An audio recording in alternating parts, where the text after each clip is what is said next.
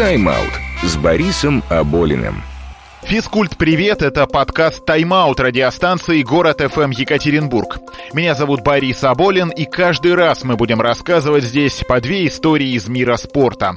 От простых и неожиданных фактов до удивительных событий, которые повлияли не только на результаты, голы, очки, секунды, рекорды, но и на мировую культуру и историю. Слушайте нас на всех стриминговых сервисах, где есть подкасты, от Яндекс Музыки до Кастбокса. Также не забывайте ставить оценки в Apple Podcasts. Приятного прослушивания!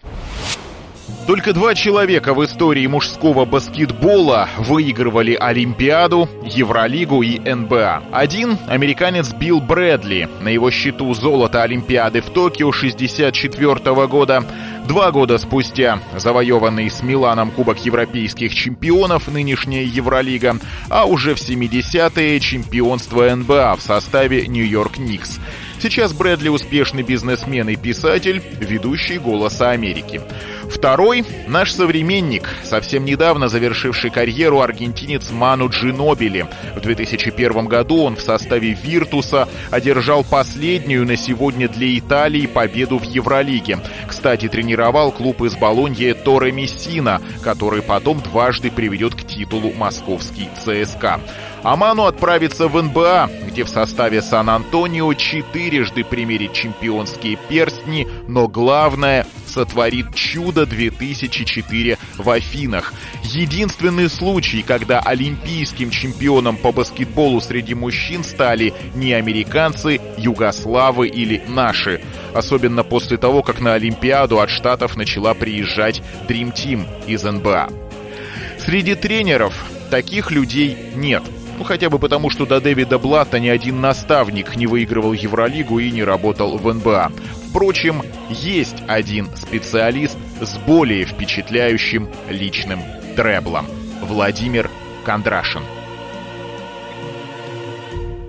За ту самоотверженность, за то служение, как он служит баскетбол, как он его, к нему относится, это фантастика. Это просто его надо на руках носить. Эти слова Владимир Петрович произнес в адрес Евгения Пашутина, но и про самого великого русского тренера так говорили и говорят многие. А если не говорят, то думают и воспринимают как данность. После картины «Движение вверх», которую я здесь намеренно не цитирую, все узнали, что под руководством Кондрашина наши впервые выиграли Олимпиаду. 72 год, Мюнхен, 3 секунды, супер выброс Ивана Едешка на Александра Белова, но это не спонтанность и не на авось. Длинные передачи – вот фишка команд Кондрашина, которых было-то всего две – сборная и родной ленинградский «Спартак». Из воспоминаний Андрея Макеева, чемпиона СССР 1975 года в составе «Спартака», бронзового призера Олимпиады 76 в Монреале. У нас не было ни видео, ни технической помощи. Кондрашин использовал фотографии из журналов, которые покупал, когда путешествовал за границу. В одном кадре мы изучали возможное движение оппонентов – Тренер много настаивал на повторении действий до тех пор, пока не перейдем на автомат. Мы делали некоторый упор на передачи через всю площадку. Это в некотором роде и принесло олимпийское золото Мюнхена. Я вырос в ленинградскую блокаду, но я тогда не пил и не гулял. Я видел, как горят огнем бадаевские склады, в очередях за хлебушком стоял. Владимир Кондрашин старше Владимира Высоцкого на 9 лет, и он действительно не просто вырос, а пережил ленинградскую блокаду. Видел, как на ребенка нападали из-за куска хлеба, много лет спустя ворчал на жену Евгению за оставленные на тарелке хлебные крошки «Лучше птиц покорми». Страшный холод зимы 41-42 пережидал в бане, где отец работал истопником. Потом по дороге жизни вывезли из города, попал к родственникам в Рязанскую область, в деревню. Возил хлеб в село, на санях. Один раз чудом вместе с лошадью не стал жертвой стаи волков. Зато именно в деревне научился одному правилу, которое потом применял в баскетболе, а по сути в жизни. Вспоминает тренер Анатолий Штейнбок, который работал с Кондрашиным 60 лет. он говорил, ой, дай мне, пожалуйста, банку с этими, с огурчиками или что-то, дай. Так. И он проверял, а он сам брал трехлитровую банку с огурцами, с яблоками одной, одной рукой, рукой, да. И смотрел, если человек одной рукой брал, он говорит, все, этого можно брать баскетбол, это можно научить. А если человек добрал... Тест Кондрашина. Так, да, тест Кондрашина. Возможно, именно так Кондрашин понял, что для финала Олимпиады в Мюнхене лучше всего подойдут оба Белова, Александр и Сергей, Алжан Жармухамедов, а также Зураб Саканделидзе и Михаил Коркия. Выпустить в таком матче игроков в таком сочетании, ни разу не выходивших на площадку, это не просто риск, а четко продуманный ход. Коркия удалится, но уберет и одного из лидеров США – Сако совершит, по сути, золотой фол. Про Беловых и так все известно. А про тот знаменитый пас Ивана Едешко через всю площадку Кондрашин вспоминал так. В наших тренировках, как в «Спартаке», так и в сборной, мы много отрабатывали длинные передачи, особенно через всю площадку. У Ивана Едешко были сильные руки, и у нас был единственный шанс – длинный пас на Сашу Белова – я был уверен, что он получит мяч, но ожидал фола и надеялся, что один штрафной бросок будет в игре, чтобы у нас было дополнительное время. Но пас получился настолько идеальным, что мы сразу выиграли. Прервали серию из 63 победных матчей США на Олимпийских играх, которая началась еще в 1936 году в Берлине. Зато олимпийское золото Мюнхена Кондрашин, кстати, тренировавший сборную бесплатно, его основное место работы «Спартак», а совмещение в СССР не приветствовалось, расплатился здоровьем, язвой и внутренним кровотечением – по возвращении в Ленинград, кстати, в городе на Неве, в отличие от Москвы, не было никакой торжественной встречи, тренера госпитализировали. Знакомые посоветовали жене обратиться к местному знахарю Спиридону. Тот сразу приготовил какое-то снадобье, и язва у Кондрашина тут же зарубцевалась. Пришлось, правда, отказаться от многих продуктов, в том числе до конца жизни от кофе. Но спорт все компенсировал. Тест по Кондрашину мы уже прошли, а вот его спортивный путь. Пять лет больших побед. В 1970 году Владимир Кондрашин возглавил сборную СССР и тогда же выиграл Всемирную универсиаду. В 1971 году победа на чемпионате Европы, в 1972 на Олимпийских играх, в 1974 на чемпионате мира. В 1973 и 1975 ленинградский «Спартак» под руководством Владимира Петровича дважды завоевал Кубок обладателей кубков – Кубок Саппорты. Больше ни одному из отечественных клубов этот турнир до своего закрытия в 2002 году не покорился. В 1976 году, после поражения от Югославии в полуфинале Олимпиады в Монреале, несмотря на итоговое третье место, Кондрашин ушел из сборной. Но самым главным периодом в жизни Владимира Кондрашина стала так называемая «пятидневка», с 26 по 31 марта 1975 года. Началась она во французском Нанте с победы над Цервеной Звездой в Кубке Саппорты. «Спартак» проигрывал за 10 минут до конца 38-53. Без трехочковых совершил рывок 18-2 и в итоге победил 63-62. В последний день марта 1975 года «Спартак» по такому же сценарию первый и последний раз стал чемпионом СССР, обыграв в финале ЦСКА. Минус 17 превратились в победные 78-77. На берегах Невы грянул настоящий спортивный праздник. Вспоминает известный питерский журналист и комментатор Кирилл Набутов. Тогда сам факт выигрыша у ЦСКА в баскетбол, это было бы как если бы «Зенит» выиграл у сегодняшнего, ну скажем, у сегодняшней Барселоны. Кубок европейских чемпионов. Потому что ЦСКА это был монстр, который забирал всех игроков, выжигая всю поляну. Спартак довольствовался ребятами, которых удавалось привести в интернат и здесь воспитать. Одним из этих учеников стал Александр Белов. О неразрывности их с Кондрашиным спортивного пути победного и, безусловно, правильного, поговорим в следующем выпуске.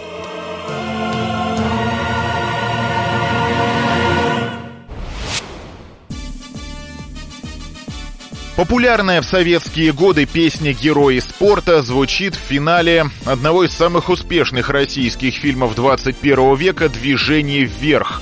Звучит на фоне видеохроники различных великих спортивных побед нашей страны. В самой картине много фактических неточностей, но есть и правда – Сын главного героя действительно тяжело болен и передвигался только в коляске. Так Юрий Владимирович Кондрашин проживает и сейчас. Но никакого лечения за границей, одной из целей которого, согласно фильму, является грандиозный успех баскетболистов, не только не было, но и не планировалось. Вообще в жизни Владимира Кондрашина были, кроме сына, еще два невероятно близких человека. Один – супруга Евгения Вячеславовна, которая прожила с тренером 46 лет со дня свадьбы в 1953 и до смерти Петровича, так жена его тоже называла, в 1999. Она же расскажет о втором, близком. Саша, к сожалению, прожил очень короткую жизнь, когда вот ему уже было последние дни, он написал, если меня не будет – я прошу, чтобы медаль передали от меня Владимиру Петровичу. И так она оказалась у нас. Александр Белов, один из лучших баскетболистов 20 века. Родился в Ленинграде 9 ноября 1951 года. В историю мирового баскетбола вошел своим победным броском на последней секунде финального матча Олимпийских игр 1972 года, благодаря которому сборная СССР вырвала победу у команды США. Финальный результат после броска Белова стал 51-50 пользу советской команды, которая впервые в истории стала олимпийским чемпионом по баскетболу. Кроме того, Александр Белов, чемпион мира и Европы, чемпион СССР 1975 года. В 1977 году женился на баскетболистке Александре Овчинниковой, двукратной чемпионке Европы и чемпионке мира 1975 года. Всего этого могло и не быть, если бы не отсутствие дисциплины. Однажды Владимир Кондрашин отправился по школам искать баскетбольные таланты. Зашел в одну, двинулся вверх по коридору, видит, стоит паренек. С урока выгнали. Здоровый, подрастет так под 2 метра будет. На самом деле ровно 2 метра и вышло, ни больше, ни меньше. Глаза вроде умные. Хочешь играть в баскетбол? Да у нас тут все играют, толкотня одна. «Ничего, пойдем, у нас совсем другой баскетбол». И с тех пор их было не разлучить. И в спортивном, и в человеческом смысле. Нет, конечно, они ссорились, один раз даже два месяца не разговаривали. Белов в 73-м обматерил судью, за что услышал от Кондрашина «Ты же олимпийский чемпион, а материшься как сапожник». Хотя в жизни самого Владимира Петровича была похожая ситуация, вспоминает писатель и журналист Алексей Самойлов. Он курил и ругался матом, потому что он был шпаной Лиговской, и в свое время папа, банщик, побил его очень сильно по зубам, и все, искал, еще раз услышу, убью. И он с тех пор никогда не ругался матом. И когда очень хотелось, он говорил, бажаны, это игроки, это высшее его ругать. Увы, не от всякой напасти Кондрашин мог спасти своего подопечного. 23 января 1977 года при прохождении таможенного досмотра на выезд из СССР на соревнования в сумке Александра Белова обнаружили иконы. Разгорелся скандал, появились статьи в центральной печати. Белова лишили стипендии, звания заслуженного мастера спорта, вывели из национальной сборной из состава «Спартака», потом все же вернули ненадолго. Мелкая контрабанда, водка, икра, видеотехника была обычным явлением для советских спортсменов тех лет, но для борьбы с этим политическому руководству страны нужен был показательный процесс над знаменитым спортсменом. Вдова и сын Владимира Кондрашина до сих пор уверены, что Белова подставили. То ли для того, чтобы занять его место в стартовой пятерке советской сборной, то ли для того, чтобы ослабить ленинградский «Спартак». 3 октября 1978 года в 26 лет баскетболист скончался от очень редкой болезни – саркомы сердца. В тот день сборная СССР была на чемпионате мира на Филиппинах.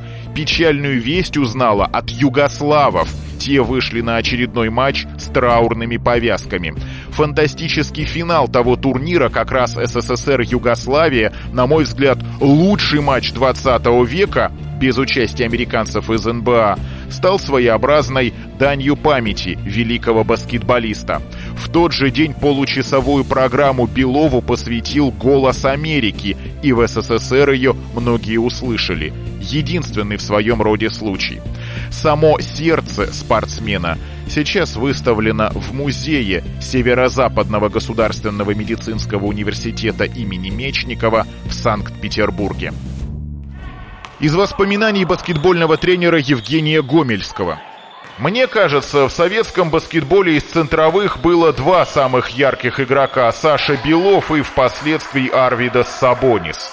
Лично мое восприятие Белова и воспоминания о нем неразделимо связаны с именем его наставника, человека, который рассмотрел в нем талант, развил, довел до высот, Владимира Кондрашина. Владимир Петрович чувствовал его как никто – Мог выпустить Александра на 15 секунд. А еще через секунд 20 Саша вновь появлялся на площадке, как того требовала ситуация. Двухметровый рост и по тем, и по нынешним временам огромным не считается. Но какой у Белова был фантастический прыжок. А еще больше восхищало зрителей умение зависать в воздухе, он легко выписывал блокшоты и горшки в простонародье самым высоким баскетболистом того времени. Чувство мяча и партнеров, понимание и прочтение игровых моментов, умение сделать не просто технично, но главное красиво. Вот его основные игротские качества. Болельщики, да и специалисты получали огромное эстетическое удовольствие, наблюдая за его баскетбольными антрепризами. В 1990 году несчастье случилось уже с самим Владимиром Кондрашиным. Его квартиру обокрали, унесли многие кубки и медали. Петрович в это время лежал в больнице после инфаркта. Семья долго ему не рассказывала, чтобы не волновать, пока не проговорился один из знакомых. Реакция Кондрашина была следующей. «О, господи, какая ерунда! Шубу унесли! Ну и черт с ней! Главное, Сашкина медаль цела!» Действительно, медаль Александра Белова за Мюнхен, завещанная Петровичу, все еще хранится в квартире Кондрашиных. В 1999 году еще один инфаркт стал для тренера роковым. Его хотели похоронить в Александро-Невской лавре вместе с Суворовым, Чайковским, Достоевским, но супруга Евгения настояла, чтобы тренер был погребен на северном кладбище, рядом с родителями и Александром Беловым. Зураб, Пешико, два беловых алжен. Играем быстрый баскетбол. Всем понятно? Ребята, у нас три секунды. В огонь времени. Можно выиграть, проиграть и снова выиграть. Два беловых.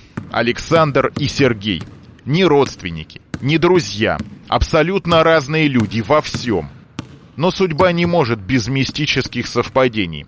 Александра Белова не стало 3 октября 1978 года. Сергея Белова день в день 35 лет спустя, 3 октября 2013 года. И все-таки завершим наш рассказ на позитиве. Поясним, почему мы все-таки процитировали фильм «Движение вверх». Кстати, фраза «вагон времени» дословная. Именно так Владимир Кондрашин начал тот исторический тайм-аут за три секунды до конца финала Мюнхенской Олимпиады. Очередная иллюстрация, очередной правильный путь если не к победе, то к человечности. Из интервью сына Владимира Кондрашина Юрия 2018 года. Фильм «Движение вверх» моей маме не понравился. Она даже судилась с авторами, поскольку разрешения на съемки не давала. Потому и фамилия у тренера Гаранжин, жену и сына тоже зовут иначе. Но Владимир Машков сыграл великолепно. Когда показывали анонс фильма по телевизору, я видел его на экране, то говорил «Привет, папуля!»